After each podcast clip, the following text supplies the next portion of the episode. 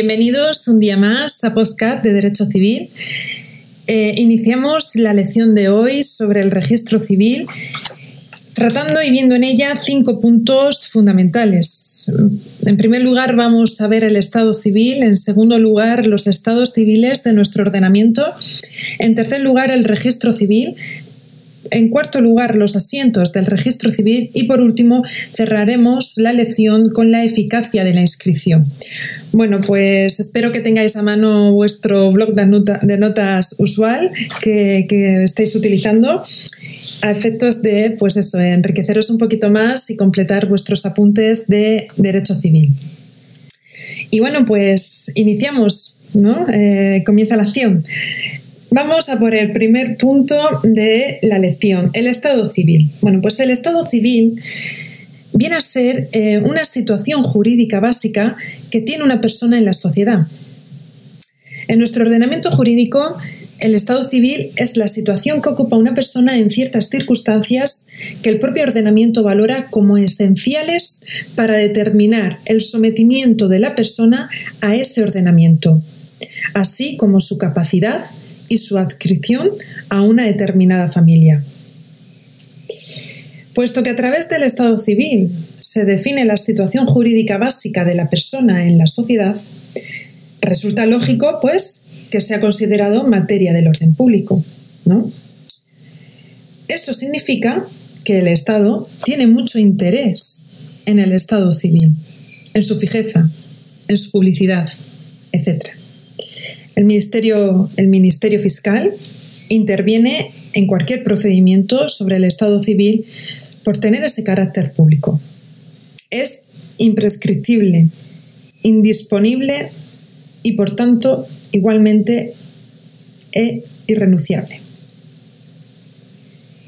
Los estados civiles se adquieren cuando concurren los requisitos establecidos por el ordenamiento jurídico para tenerlo.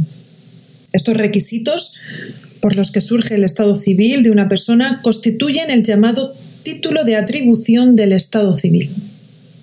El problema es que el estado civil hay que probarlo en determinados casos. La alegación del estado civil sería difícil si hubiera que demostrarlo cada vez con el título de atribución. Esto, esto ha llevado al Estado a recurrir el llamado título de legitimación del Estado civil, a través del cual una persona puede disfrutar de un Estado civil sin necesidad de demostrar la existencia de la cual que ha dado origen a ese Estado civil que alega en el momento dado. Es, en definitiva, de una prueba más fácil, ¿no? Se trata de preconstituir una prueba oficial que sea fácil de utilizar para las personas, de manera que no tengan que recurrir constantemente a la prueba verdadera de la causa, esto es, el título de atribución.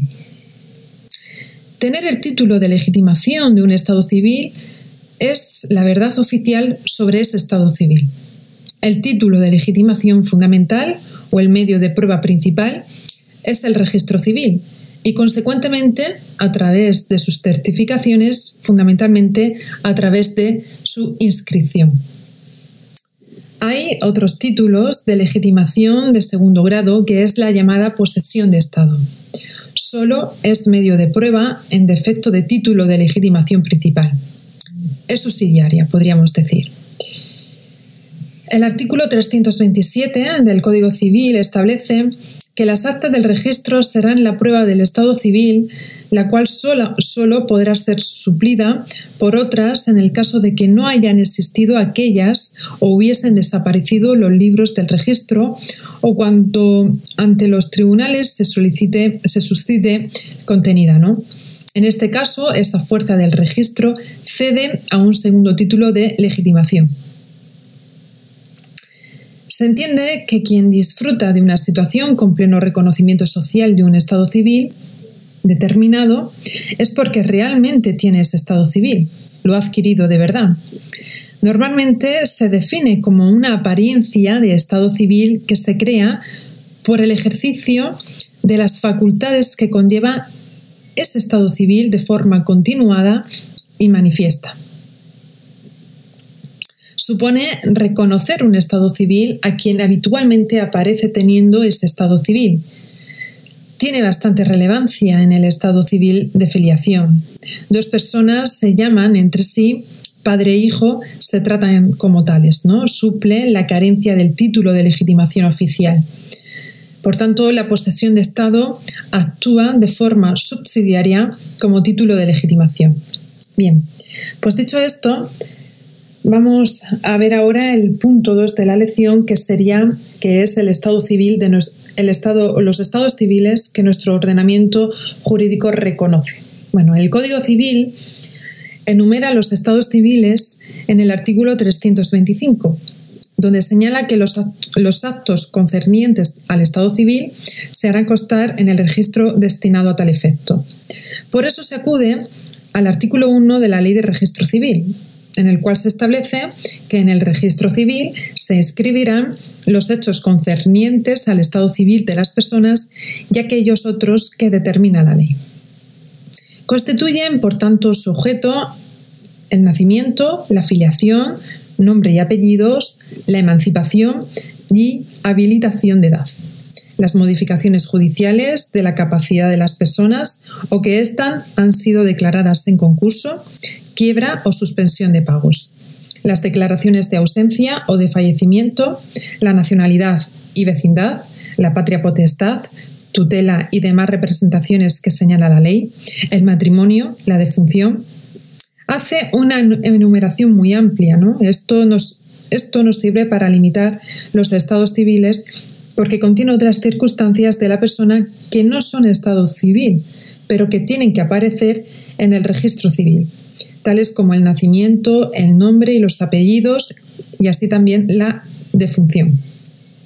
No hay unanimidad en la que Mm, para la doctrina a la hora de enumerar los estados civiles. No hay un, digamos, un listado cerrado en relación a los estados civiles. Pero la mayoría entiende que son, ¿vale? Por un lado, en primer lugar, la nacionalidad. En cuanto pertenencia a un determinado estado. Determina la sumisión de una persona a una determinada legislación y la atribución de los derechos que reconocen esas leyes. Se distingue entre nacionales y no nacionales. Y dentro de los no, de los no nacionales estarían los extranjeros y los apátridas, que son aquellos que no tienen una nacionalidad eh, designada. Por otro lado, en segundo lugar, se encuentra mm, la vecindad, que es la vinculación a un determinado territorio en España que determina el sometimiento o bien al Código Civil o bien a las legislaciones civiles autonómicas. En tercer lugar, se encuentra la edad, que afecta al diverso grado de capacidad de obrar y se puede distinguir entre mayor de edad, menor de edad y emancipado. Hay quien no lo considera como una, como una categoría, pero se, puede incluir. ¿no? La, emancipación es una figura jurídica que oscila, está ahí entre, está, digamos, eh, a caballo entre la minoría y la mayoría de edad. Entonces, pues hay, mm, digamos, pensadores, autores juristas que consideran que sí forma parte de dentro de una categoría. ¿no? En cuarto lugar está el matrimonio. Y aquí, pues, nos habla de la persona soltero soltera, el casado y dentro de la rama de los casados están el casado, el separado, el viudo y o divorciado. En quinto lugar, la filiación. La filiación en cuanto a relación jurídica entre padres e hijos. Y por último, otra de las categorías del registro civil podría ser la incapacitación, en cuanto que limita la capacidad de obrar de las personas. Hay algunas dudas respecto a otros, ¿no? como determinadas situaciones de insolvencia de una persona, aquí se incluiría el concurso, la quiebra o suspensión de pagos, y también por la situación de ausencia legal, ¿no? si tiene que haber constancia en el registro civil, pero es un dato de la persona que afecta a su capacidad, pero no a su estado civil eh, propiamente dicho. Bueno, pues como podemos ver, todas las categorías eh, no son ya conocidas por los temas anteriores que hemos visto. Así, por eso tiene una, digamos, una relación, ¿no? una correlación. Ya, hemos visto, ya vimos en su día lo que era la nacionalidad, la vecindad, la edad y, bueno, pues em, la incapacitación, eh, el tema del matrimonio y de la afiliación lo veremos más adelante, pero bueno, pues algunas ya, ya no son conocidas, ¿no? Bien, pues dicho esto, vamos a continuar con el punto 3 de la lección, que es el que tiene como título el registro civil. Bueno, en este punto 3 de la lección eh, que estamos viendo, que es la lección 14, eh, tenemos que tener en cuenta en este punto pues algunos aspectos relevantes, ¿no? Y, bueno, en, ella, en ellos vamos a ver mm, sobre todo pues lo que es el registro civil y después la estructura del registro civil. Bueno, pues el registro civil es un instrumento que se concibe para dejar constancia oficial de la existencia de una persona, del estado civil y de la condición de las personas. Todo lo que afecta al estado civil es materia de orden público. El Estado necesita tener esa información respecto a las personas porque condicionan toda su vida jurídica. Digamos así que el Estado opta por montar unas oficinas ad hoc para que haya esa constancia oficial en la que los funcionarios proceden a la inscripción de todos esos datos en libros del registro civil es una ley provisional de 1870, se regula por primera vez en España, ¿no? Y ahí se recopilan datos en el registro civil. Eh, se recopilan datos que tienen valor de verdad oficial, de veracidad oficial, en tanto que son títulos de legitimación. El registro civil está regulado en la ley de 1957, que ha tenido modificaciones parciales, eh, pero bueno, que sigue estando ahí en vigor y en el reglamento del registro civil de 1958, que eh, su función es la de ampliar la regulación propia de la ley del, 57. El registro civil depende orgánicamente del Ministerio de Justicia y las controversias son dirimidas por la Dirección General de los Registros y Notariado. Bueno, se compone tres tipos, ¿no? Hay tres tipos de registros. Por un lado están los registros municipales, que son todos los municipios, tienen un registro civil, ¿no? Eh, y eso lo podemos ver en nuestra propia provincia. Eh, está a cargo del juez de primera instancia o en su defecto del juez de paz, los registros municipales. Luego están los registros consulares, que están a cargo de los cónsules de España en el extranjero. Y por luego y luego están los registros centrales. ¿no? El registro central, mejor dicho, que solamente uno, es un registro único, a cargo de dos magistrados. Se escriben algunas situaciones que no se pueden inscribir en los municipales cuando concurren circunstancias especiales. La estructura del registro civil se divide en cuatro secciones que se llevan en cuatro libros diferentes. La primera sección es la que se encarga del libro de nacimientos es el más importante. Constan otros datos, ¿no? Pero como la adopción, las modificaciones judiciales de capacidad, las declaraciones de concurso, ausencia o fallecimiento, los hechos relativos a la nacionalidad o vecindad y en general los demás inscribibles para los que no se establece especialmente que la inscripción se haga en otra sección del registro, se inscribirán al margen de la correspondiente inscripción de nacimiento. ¿no? Eh, actúa como un libro subsidiario en ese, en ese, en ese caso. Al margen se hacen notas marginales para relacionar, relacionar, esa hoja de ese libro con, las dos con, con, los demás libros, ¿no? Como por ejemplo, pues si se casa, pues al margen se hace una anotación aparecen todos los datos de esa persona. No aparece efectivamente el matrimonio, la disfunción o las tutelas, pero sí que aparecen las referencias eh, a la hoja de, los otros libros, ¿no? Entonces hace una pequeña referencia para que se vaya, como hay cuatro libros, pues eh, en el libro en el que no conste ese dato sí que se pone en la referencia, ¿no? Eh, se hace una anotación, por eso es una anotación, es que todo tiene su lógica. Luego está, en segundo lugar, el libro de matrimonios. Se escribe el matrimonio de la persona, las sentencias de separación, divorcio y nulidad. Todas las que haya, ¿no? Si las hubiera, aparecen también las capitulaciones matrimoniales si se hubieran otorgado en lo relativo al régimen económico de la pareja. En tercer lugar está el libro de difunciones, donde se inscribe la difunción de la persona fallecida, y luego está el libro de tutelas y demás representaciones legales. Eh, dicho esto, vamos a ver el cuarto punto en relación a los asientos del registro civil. Eh, se habla normalmente de la inscripción como equivalente al asiento, ¿vale? Y esto es algo que hay que puntualizar eh, porque, no, porque no es así, porque la inscripción es un asiento, pero también lo son las notas marginales, las indicaciones marginales o las cancelaciones, ¿vale? Entonces, digamos que la inscripción es un tipo, un subtipo de asiento que subyace junto con las notas marginales, las indicaciones marginales y las cancelaciones. Eh, la inscripción propiamente dicha, eh, su función mm, en función de donde se pongan, hay dos tipos, ¿no? que en todo caso tienen el mismo valor jurídico y son inscripción principal ¿no? y luego está la inscripción marginal. ¿A qué se refiere el ordenamiento jurídico con la inscripción principal? Pues la inscripción principal, lo más importante que tenemos que tener en cuenta es que se encabeza en el, folio, solo hay cuatro inscripciones principales, que es la inscripción de nacimiento, la de matrimonio, la de función o la de la tutela, que viene a coincidir con los cuatro tipos de libros que hay en el registro. Y luego está la inscripción marginal, que no se encabeza en el folio.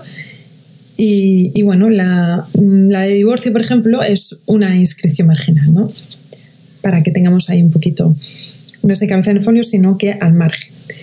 Luego, eh, dentro de los asientos de registro civil, además de las inscripciones, se encuentran las anotaciones. Las anotaciones es una nota que tiene solo un valor informativo, es una nota provisional que luego será definitiva y tiene menos valor que la inscripción. Otro tipo de asientos son las notas marginales que coordinan el contenido o las descripciones entre las distintas secciones. Luego eh, se encuentran las indicaciones o menciones marginales que son apuntes que se refieren solo al régimen económico matrimonial, informan sobre eso y remiten al documento donde están. Y por último están las cancelaciones, que es un asiento de carácter negativo que anula el asiento anterior porque puede ser ineficaz el acto de constitución del Estado civil. Bien. Pues visto esto, eh, nos queda por último ver eh, la eficacia de la inscripción, que sería el punto 5, y con esto ya damos por concluido el tema de, la eficacia de la inscripción, resumidamente, muy resumidamente, comentaros que hay que entenderla como la verdad oficial sobre el estado civil de las personas. La inscripción viene a dar fe de, hechos que están escritos, ¿no? Que están Eso significa que constituyen una prueba preferente frente a cualquier otro tipo de prueba.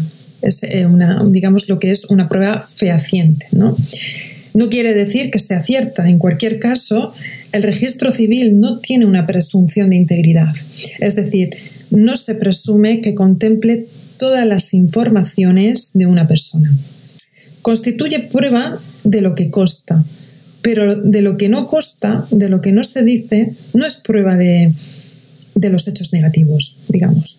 Tiene, relevancia en el hecho de que la inscripción tiene carácter meramente declarativo y no constitutivo, en la mayoría de casos.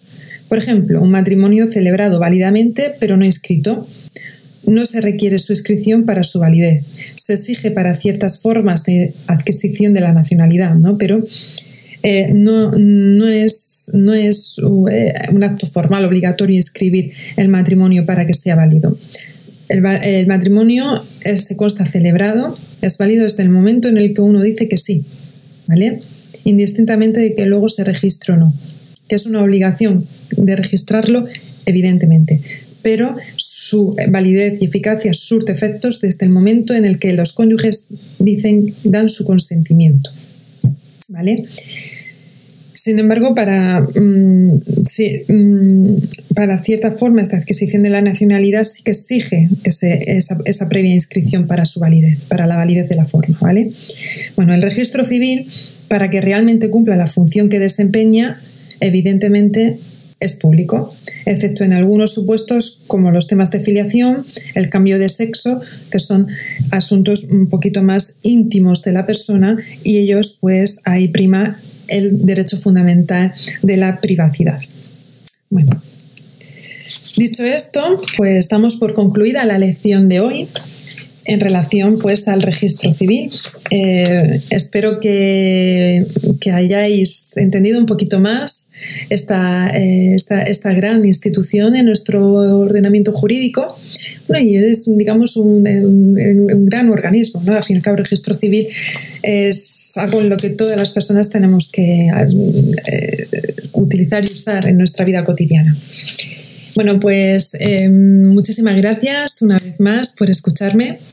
Eh, para mí, pues esto está siendo, pues eh, sinceramente, de manera cercana, eh, una motivación diaria y bueno, el pensar que estáis ahí escuchándome y que, y que os puedo aportar y sumar eh, y ayudar ¿no? en vuestros estudios de derecho y a la hora también de ampliar conocimientos o repasar los que ya en su día se, se.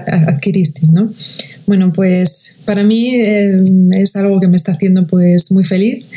Eh, y bueno, pues muchísimas gracias también por escucharme, por, apoyar este proyecto e y esta iniciativa que bueno, pues tomé su, su, decisión a raíz del COVID para, para aportar ¿no? y sumar y ayudar. Y bueno, pues al fin y al cabo mm, espero que esté siendo así. Muchísimas gracias de nuevo por escucharme, espero que estéis todos muy bien y bueno, pues poquito a poco pues esto parece que, está llegando a su fin y que al final la luz mm, va a estar y está siempre al final del túnel, ¿eh? o sea que eso, tener constancia y seguridad de ello, que por muchas tormentas que haya siempre sale el sol y, bueno, que, que, la luz es, está ahí y es muy, eh, eso siempre lo tenemos que tener ahí, esa esperanza y, esa fe, ¿no? Una fe ciega. Una fe ciega y, que al final eh, es que al final se da, o sea, es, es mágico. Bueno, pues muchísimas gracias una vez más. Nos escuchamos pronto y cuidaros, cuidaros mucho, por favor. Un fuerte abrazo.